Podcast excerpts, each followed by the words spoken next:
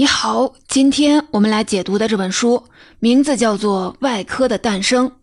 外科是现代医学的一个科目，主要研究怎么利用外科手术的方法让病人得到治疗。这本书的作者叫大卫·施耐德，是一位美国骨科医生，也是知名的关节置换手术专家。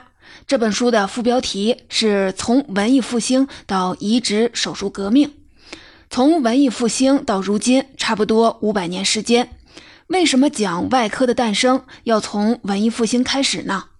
施耐德说，这是因为古希腊和古罗马的医学主导地位一直延续到十六世纪。文艺复兴之后，人们才对身体和疾病有了科学认识。他还说，现代人差不多有八千年历史，大约是三百代人。其中有两百九十五代人得了病就听天由命，直到一百多年前，后面五代人开始得到好医学的照顾，而真正被现代医学照顾的，其实只有最近的两代人。也就是说，直到最近六七十年，现代医学才惠及大多数人。施耐德把现代医学的时代称为植入革命时代。借助手术把塑料、金属等材料制成的植入物放进人体，帮助治疗患者，这是外科的一次革命，也是人类历史上一场意义重大的巨变。这本书主要关注的就是为外科诞生打下基础的一系列重大的突破。在书的前半部分，施耐德用了三个章节，分别讲了印刷机、解剖学家。维萨里的人体构造论，还讲了伽利略和牛顿。他这是在描述科学革命的大背景，而后他才聚焦外科，分别讲述了血液循环、病理学、病菌、抗生素、麻醉的历史。有了这些科学基础，才可能有今天的现代外科。每个重大突破的背后，都有多位的科学先驱的努力，他们为了改变人类的命运，做出了自己的贡献。不过啊，很少有书会把他们的故事串联起来，解释我们如何走到今天。把多位科学先驱的故事编织在一起，讲述外科学诞生的历史，是这本书的一个特色。除了讲述历史，施耐德也谈到了他对未来医学治疗的构想，展望了外科的发展前景。看这本书，就像戴上了一副外科医生的眼镜。不仅能看到这个学科的过去，也能看到这个学科未来的可能性。为了写这本书，施耐德花了十多年时间搜集文献，还走访了历史上一些著名的医院。他之所以写这本书，是因为他发现很多人，甚至包括一些外科医生，都不太了解外科的历史。他想让我们看到，最近几十年现代外科医学取得的成就，并不是一蹴而就的，而是由那些勇往直前的先驱者一步一步塑造出来的。先驱者们分布在不同的国家，在各自的领域钻研，然后有了自己的发现。有意思的是，这些科学发现并不是彼此孤立的，而是相互推动。就像作者在书里说的，每项进步都建基于之前的突破性进展，每项进步又带来向下延展的进步，这就是外科学演化到现在所遵循的模式，相邻可能。等会儿在第一部分，我们就会详细的解释这个概念，相信它也能给你的工作和生活带来启发。我对这本书的解读分成了三个部分，第一部分我们回顾一下外科的历史，第二部分。我们来讲讲植入革命中一个了不起的奇迹——心脏起搏器。第三部分，我们来看看在施耐德医生眼中，未来的外科会是什么样的。下面我们一起来进入第一部分，看看外科是如何诞生的。施耐德医生一开头就引入了“相邻可能”这个概念，来解释外科的诞生。这个词是一个演化生物学家创造出来的，原本用来解释生物系统为什么能通过逐步递进的能耗比较小的变化，进化成更加复杂的生物系统。后来，科普作家史蒂文·约翰逊把这个概念用在了科学、文化以及技术领域。在他看来，相邻可能是一种变化莫测的未来，就像在绘制一张当下如何重塑自己所有路径的地图。每一种新组合都在其相邻的可能性中增加更新的组合。施耐德医生说，外科学的崛起正好遵循了相邻可能这个模式。科学家和医生之间联系不断加强，推动了彼此的发现和交流。比如说，19世纪的医生弄明白了疾病发生过程的细胞学的基础，20世纪的医生在发现治疗方法。施耐德说，这本书本质上说的就是相邻可能。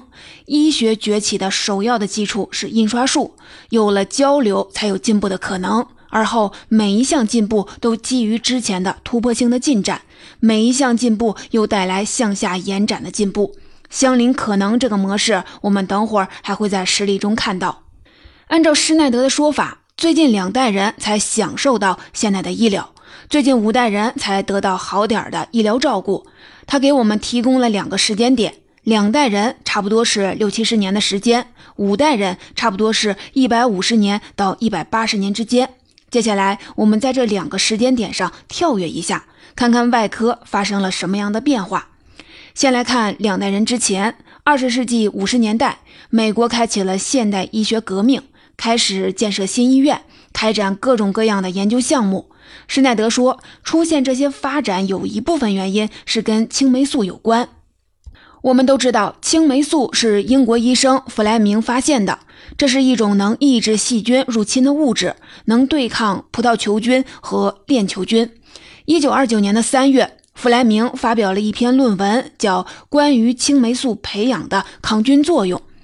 你没有听错，青霉素是后来才被弗莱明称为青霉素的。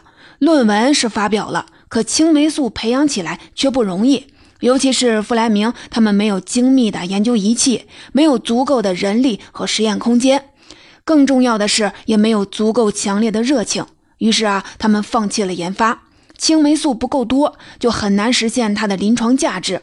弗莱明同生产出第一种抗生素的光荣头衔失之交臂了。八年后，也就是一九三七年，牛津大学两位研究人员钱恩和弗洛里开始培养青霉菌，生产青霉素。弗洛里是澳大利亚人，钱恩出生在德国一个。俄罗斯人和犹太人的移民家庭，大学毕业后来到牛津。他们努力研究的同时，人们对于青霉素生长周期的认识逐渐的清晰起来。一九三九年，人们发现青霉素培养基的琼脂表面会长出一层薄薄的白膜，成熟后长出菌丝分支，产生富含青霉素的滴液。这些滴液可以用吸管收集起来。就在钱恩琢磨怎么改善青霉素培养基的时候，希特勒入侵波兰，钱恩无法返回德国，战争加剧了研究的紧迫性。一九四零年的三月，第一批量产的青霉素通过了稳定性测试。五月二十五日，研究人员对受感染的小老鼠进行了测试。第二天早上，受感染的小老鼠全死了，而注射了青霉素的四只小老鼠还活蹦乱跳的。人们终于有了一种可以广泛使用、疗效显著的抗生素了。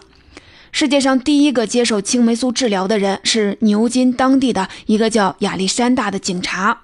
一九四零年的秋天，亚历山大被玫瑰花丛中的一根刺划伤了脸，脸部和头皮出现了革兰氏阳性菌感染，很快感染就蔓延到了躯干和肺部，肿块遍布了全身。第二年二月的一天，这名警察接受青霉素的治疗。第二天，他的脸部就消肿了，体温正常了，可以吃饭了。可惜的是，那时候的青霉素产量跟不上治疗的进度，每三小时注射一针的青霉素，五天的时间，钱恩和弗洛里弄出来的那点青霉素就基本上没有了。这时候，医院又有一位手术后发生感染的病人，怎么办呢？钱恩想办法从警察亚历山大的尿液中把青霉素提取出来，再次加工给第二位病人用。他在牛津大学实验室里加工尿液，工作人员骑着自行车往返于医院和实验室之间，苦苦支撑了一个月。最后，亚历山大死了，但第二位接受青霉素治疗的病人活了下来。钱恩和弗洛里意识到，他们需要改进青霉素的大规模的生产方式，可英联邦国家无法满足他们的需求。德日意是他们的敌人。一九四一年的七月，弗洛里从英格兰辗转飞到了美国，在纽约已经有三家大医药公司在等着他。这三家公司是辉瑞、施贵宝、默克。他们看过弗洛里此前发表在《柳叶刀》杂志上的文章《化学治疗剂青霉素》，就等着跟科学家合作呢。几个月后，青霉素生产能力提高了一千倍。美国农业部研究实验室成功发现了理想的青霉菌的菌株，改善了发酵方式。一九四二年到一九四五年，美国的青霉素产量呈指数级增长，而德国人没有进行抗生素的研究。二战中，德国很多士兵都死于伤口感染。这个国家一度有世界上最伟大的化学家，为什么他们却不研究抗生素呢？简单来说，那时的纳粹政府把主要的精力、财力、资源都用在了支持作战上，没有余力做科学研发。而且，德国科研机构已经开始衰落了，科学家们不仅失去了科学的自主权，还有就是失去了生命。大量有天赋的犹太裔的科学家逃离了德国。一九四五年十二月十日，欧洲战火刚平息，弗莱明、钱恩、弗洛里三人就因发现和研发青霉素获得了诺贝尔生理或医学奖。青霉素在美国投入使用的第一年，也就是一九四二年，有个年轻人刚开始做实习医生，他叫查理·尼尔。后来是美国肩与肘外科医师学会的创始主席，擅长处理肩膀和肘部的疾病。二战期间，尼尔在欧洲野战医院和菲律宾野战医院工作。一九四五年回美国后，进入哥伦比亚大学医学中心，完成了骨科住院医生的培训。在二战结束前，将异物植入身体的研究很少，往身体里放点象牙、骨头、玻璃都会导致感染。最终啊，都要取出来。有了抗生素植入，才看起来是可行的。一九五零年，尼尔在做住院医生，那时候遇到严重的肩部骨折和肩关节脱位，唯一的治疗方法就是切除肱骨头，患者只能是听天由命。粉碎性肩胛骨手术只能简单的移除碎片，给患者留下一个空荡荡的肩窝和一块疤痕组织，慢慢的康复。连加臂，听这个名字，枷锁下的臂膀，切除肱骨头之后，一条胳膊基本上就废了。尼尔医生研究了过去二十余年间医院收治的一千七百九十六例肩膀创伤患者之后，在一九五三年提交了一篇论文，刊登在美国外科学杂志上。文章主要讲的就是肩部创伤的治疗效果是多么的不尽如人意。在这篇文章的最后一栏，有一张图片展示了一个闪亮的金属物体。文章作者说，这是最近设计发明的关节置换假体，目前正在研究。置换假体在逻辑上是可能的，在处理肱骨头重大损伤方面很有价值，其真正价值还有待确定。在施耐德看来，尼尔医生的这篇文章就像是一张蓝图，预先描绘了外科之后的发展。把异物植入体内这个命题，唤醒了工程师、生物学家和外科医生的想象力，给人类带来了植入革命。一九五三年，尼尔医生做了第一次关节置换手术，跟他同时代的外科医生都敢想敢干。一九五零年，几千位的骨科医生在纽约参加骨科学大会。一位外科医生要让同行们看一款新型的髋关节植入物，还请各位医生注意植入物的材质——骨铬钼合金，这才是适合放进人体内的东西。患者置换了这种关节后，没有发生感染和脱位。合金材质我们不陌生。如果你想让自己的牙更美，可以考虑一下骨铬烤瓷牙，这也是一种植入手术。那次大会之后，合金材料。聚乙烯材料开始逐渐的被运用到骨科手术当中。刚才我们说的是差不多两代人之前的情况，那么五代人之前呢？书里介绍了一位理念超前的医生。一八八五年，塞尔维亚和保加利亚战争期间，德国医生格鲁克给一个士兵处理过股骨骨折。用了两块钢板和螺丝钉，这个士兵恢复得很快。格鲁克医生自然就会想，人体内是不是可以引入其他材料来替代骨骼？那个年代的外科医生不用受什么监管，自己发明医疗器械，自己琢磨着医用材料。到了一八九零年，格鲁克医生一年就做了十四例关节置换手术，手腕、胳膊肘、膝盖、髋关节，他全换过。替代骨头的首选的材料是象牙。因为象牙看上去跟人类的骨骼有点像，当时的德国也有丰富的象牙资源。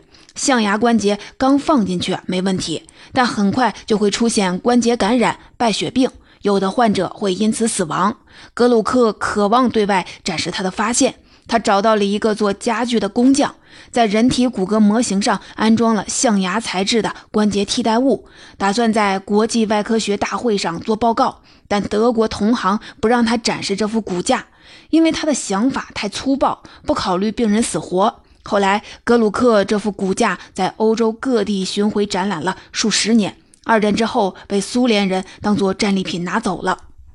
回过头来看，格鲁克医生用象牙植入了替代关节的方式，实在是太过超前了。往人体里放进一些替代品，这要等到抗生素和合金材料都预备好了之后，才能变成现实。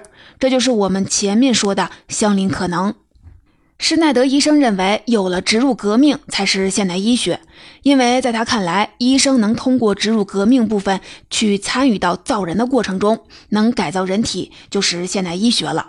植入革命中有一个了不起的现代奇迹，那就是心脏起搏器。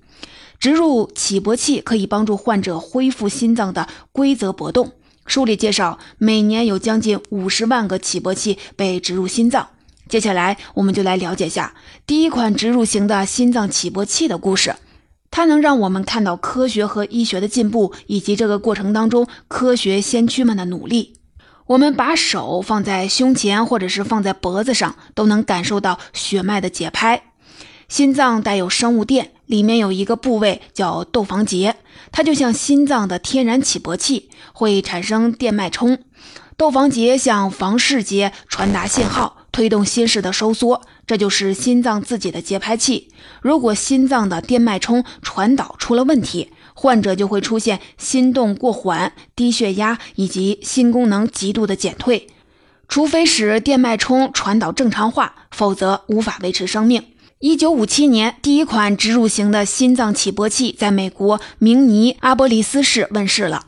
那一年的前几个月，明尼阿波利斯的外科医生还在用一款实验室设备来刺激患者的心脏收缩。这个设备叫格拉斯刺激器，跟一个微波炉大小差不多，会产生小幅电压，需要用交流电源来插座。十月三十一日，这个城市停电了，导致一名患者去世。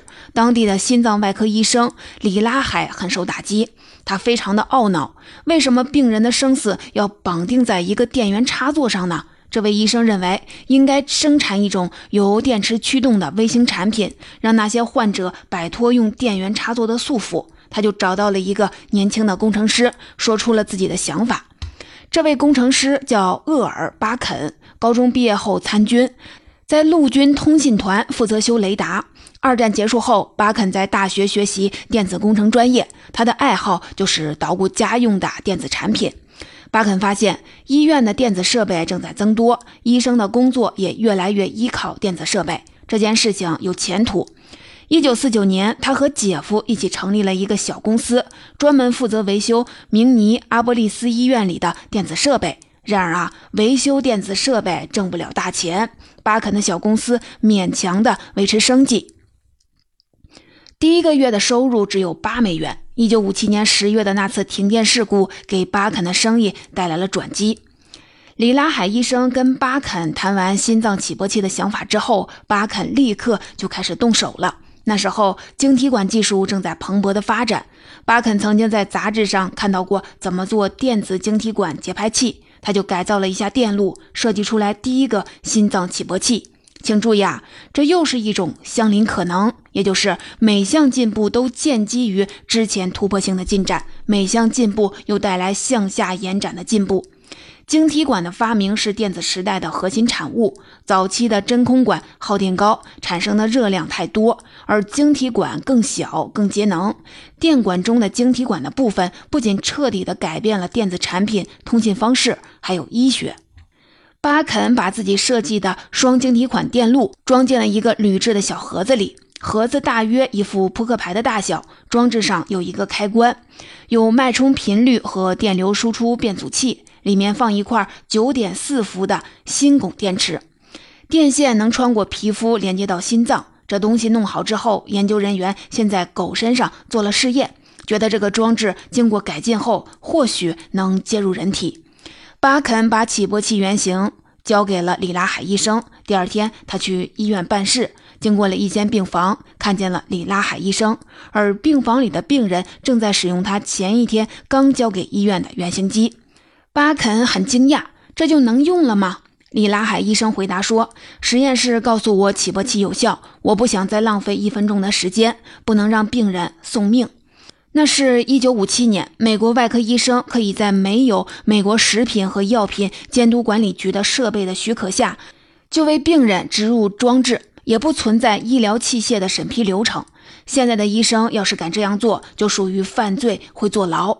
二十世纪五六十年代，就像是医疗器械发展的西部拓荒时代，靠着大无畏的精神和乐观的心态，里拉海医生和巴肯就发明出了这种救命的装置。一九六零年，巴肯制造出了第一台可靠的可植入式的心脏起搏系统。此后，销售额越来越高，产品线越来越多。他的那家小公司后来成为全球最大的医疗科技公司——美敦力。二零二一年，这家企业的市值超过了一千亿美元。施耐德医生写书的时候，专门去拜访了巴肯。巴肯已经九十多岁了，在夏威夷有一个私人的光电农场，用太阳能发电，自行供电，还可以用海水淡化装置为自家生产淡水。施耐德医生上门，巴肯当然要阐述一番美敦力的公司理念，但他还说，看到、听到、触摸到。老收音机和电子设备，内心就会非常的快乐。只有明白电子产品来龙去脉的人，才能欣赏他们具有的魔力。心脏起搏器的出现是心脏外科发展故事当中的一小部分。在新技术没诞生之前，美国总统犯了心脏病，也没有什么好的治疗方法。书里说，一九五五年，美国总统艾森豪威尔和参议院多数党的领袖林登·约翰逊相继的心脏病发作，医生做完心电图就让他们卧床休息。但没多久，心脏外科就开始大步向前。比如说，缺损闭合和心脏瓣膜手术这些原本深不可测的手术方式，在二十世纪五十年代变成了成熟的心脏治疗方式。一九六零年，首例人工瓣膜手术实施。一九六一年，美国有三百家医院具备了进行心内直视手术和血管造影术的能力。短短的十几年的时间，心内直视手术已经从试验性的手术变成标准化治疗技术。心内直视手术指的是一种心脏手术，打开病患的心脏，然后进行手术操作，以恢复心脏的正常的外观和功能。到了一九八六年，心脏支架技术问世。英国医生哈维为弄明白血液循环，最先对心脏进行生理学的测量，是十七世纪的事情。但心脏却是最后一个屈服于外科医生手术刀的器官。施耐德在这本书里花了很大的篇幅写外科医生，也花了很大的篇幅写医疗器械。他问读者：“你们是不是觉得我是医疗器械公司的托儿呀？”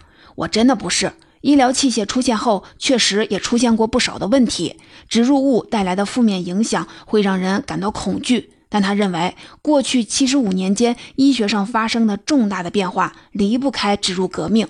他希望自己的读者能客观地看待医疗器械行业，既能看到它的不足，也能赞赏人们在这个行业当中取得的成就。在这本书的最后两章，施耐德展望外科的发展前景。第三部分，我们就一起来看看施耐德医生如何的展望未来。外科医生的手都非常的灵巧。有一个笑话是这样的：说一个外科医生吹嘘，最有价值的外科工具就是自己的手。内科医生听了就说，至少他不会把自己的手落在病人的身体里。在施耐德看来，未来的外科手术当然还会依赖外科医生灵巧的手。但是啊，也依赖于外科医生往病人身体里放进了什么东西。一九八二年的时候，一说起脑植入物，人们都会觉得是科幻小说里的东西。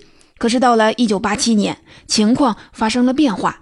有一天，法国神经外科医生本纳彼得给一个老年帕金森患者做了脑部实验，这位患者的身体会严重的震颤。本纳彼得医生把探针插入了患者的脑部，探针会向大脑深处传送微量的电脉冲。医生想知道，如果改变了电流频率，会不会让患者的震颤症状消失？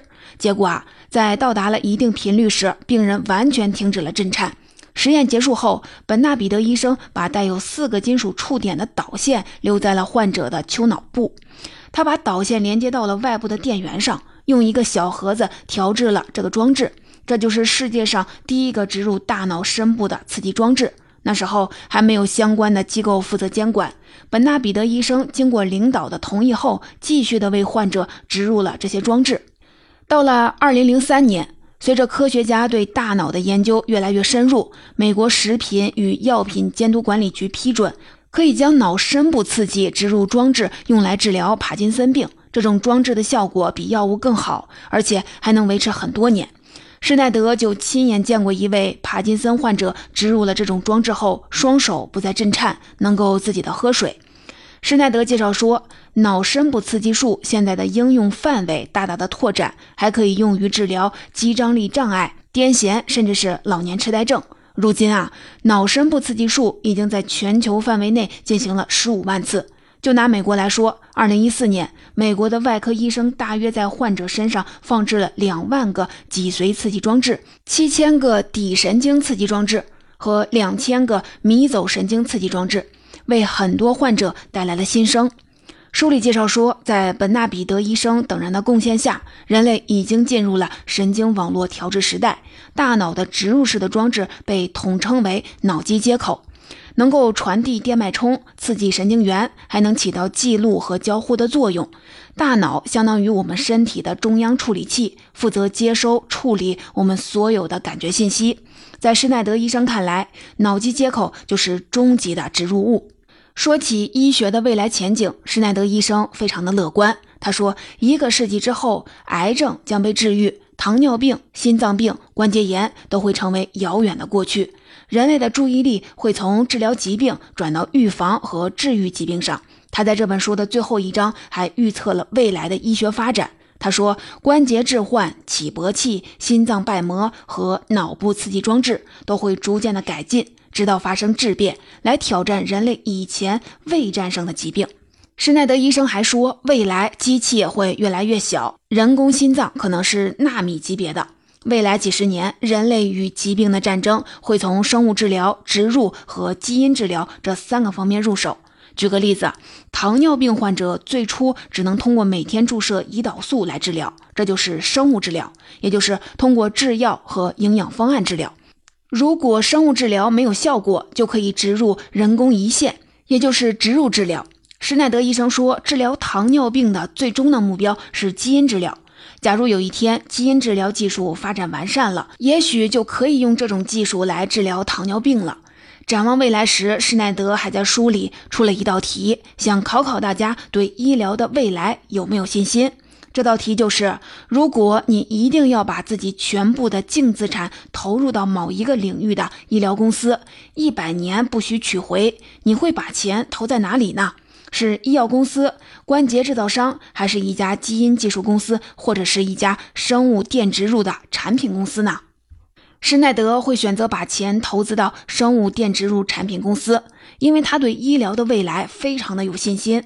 在他看来，一百年后，癌症可能已经不再存在了，而基因技术可能会把人变成没有染色体缺陷的生物，婴儿一生下来染色体就都是正常的。不用受到免疫系统的疾病、食物过敏、精神病和心脏病的威胁。施耐德还说，当疾病不再困扰我们，我们的注意力会放在如何不断的提高自己的身体、心理和社会层面。他相信，人类到了那种时候，依然需要脑机接口这个植入物，所以啊，他会选择把钱投资到生物电植入产品公司。你会如何回答这道题呢？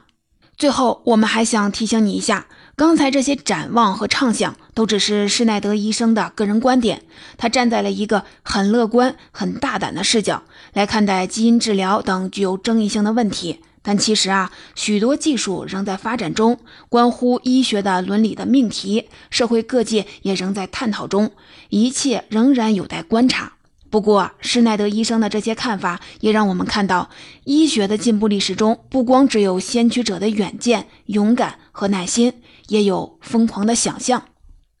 总结这本《外科的诞生》，我就为您解读到这里。下面我们一起来总结一下。第一，施耐德医生用“相邻可能”这个概念来描述外科的诞生和发展。他讲述了历史上的外科医生、病理学家、生物学家是怎样一点一点累积关于疾病的认知，怎样将知识转变为治疗方案的。他提醒我们，外科的发展离不开病理学、抗生素、麻醉，但也离不开晶体管和合金材料。未来的科技发展肯定会给外科带来更多的相邻可能。第二，施耐德说，过去的三百代人，其中两百九十五代生了病，只能是听天由命；最近的五代人才有了好一点的医学照顾；最近的两代人才体会到了现代医学的好处。作为一名骨科医生，施耐德将植入革命视为现代医学的一个重要的标志。有了植入革命，哪个关节不行了就换，哪个器官不行了也可以换。外科医生部分参与到了造人的过程当中。第三。施耐德对未来的医学发展极为乐观，在他看来，大部分疾病会在一百年内被治愈，此后大部分的人生下来就倍儿健康。施耐德虽然是骨科医生，但他把对未来的重注压在了生物电植入产品公司，而不是医药公司、关节制造商或者是基因技术公司。在他看来，脑机接口是终极的植入物，人类打败疾病和退化后，依然需要脑机接口。